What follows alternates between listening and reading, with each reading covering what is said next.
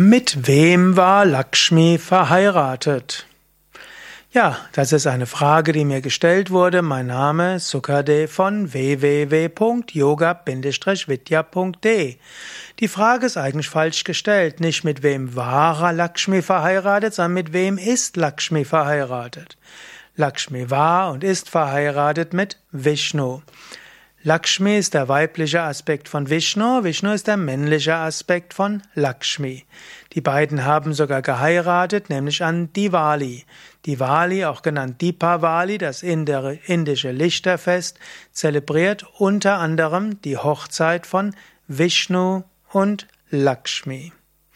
Mehr Informationen über Lakshmi findest du auf wiki.yoga-vidya.de Lakshmi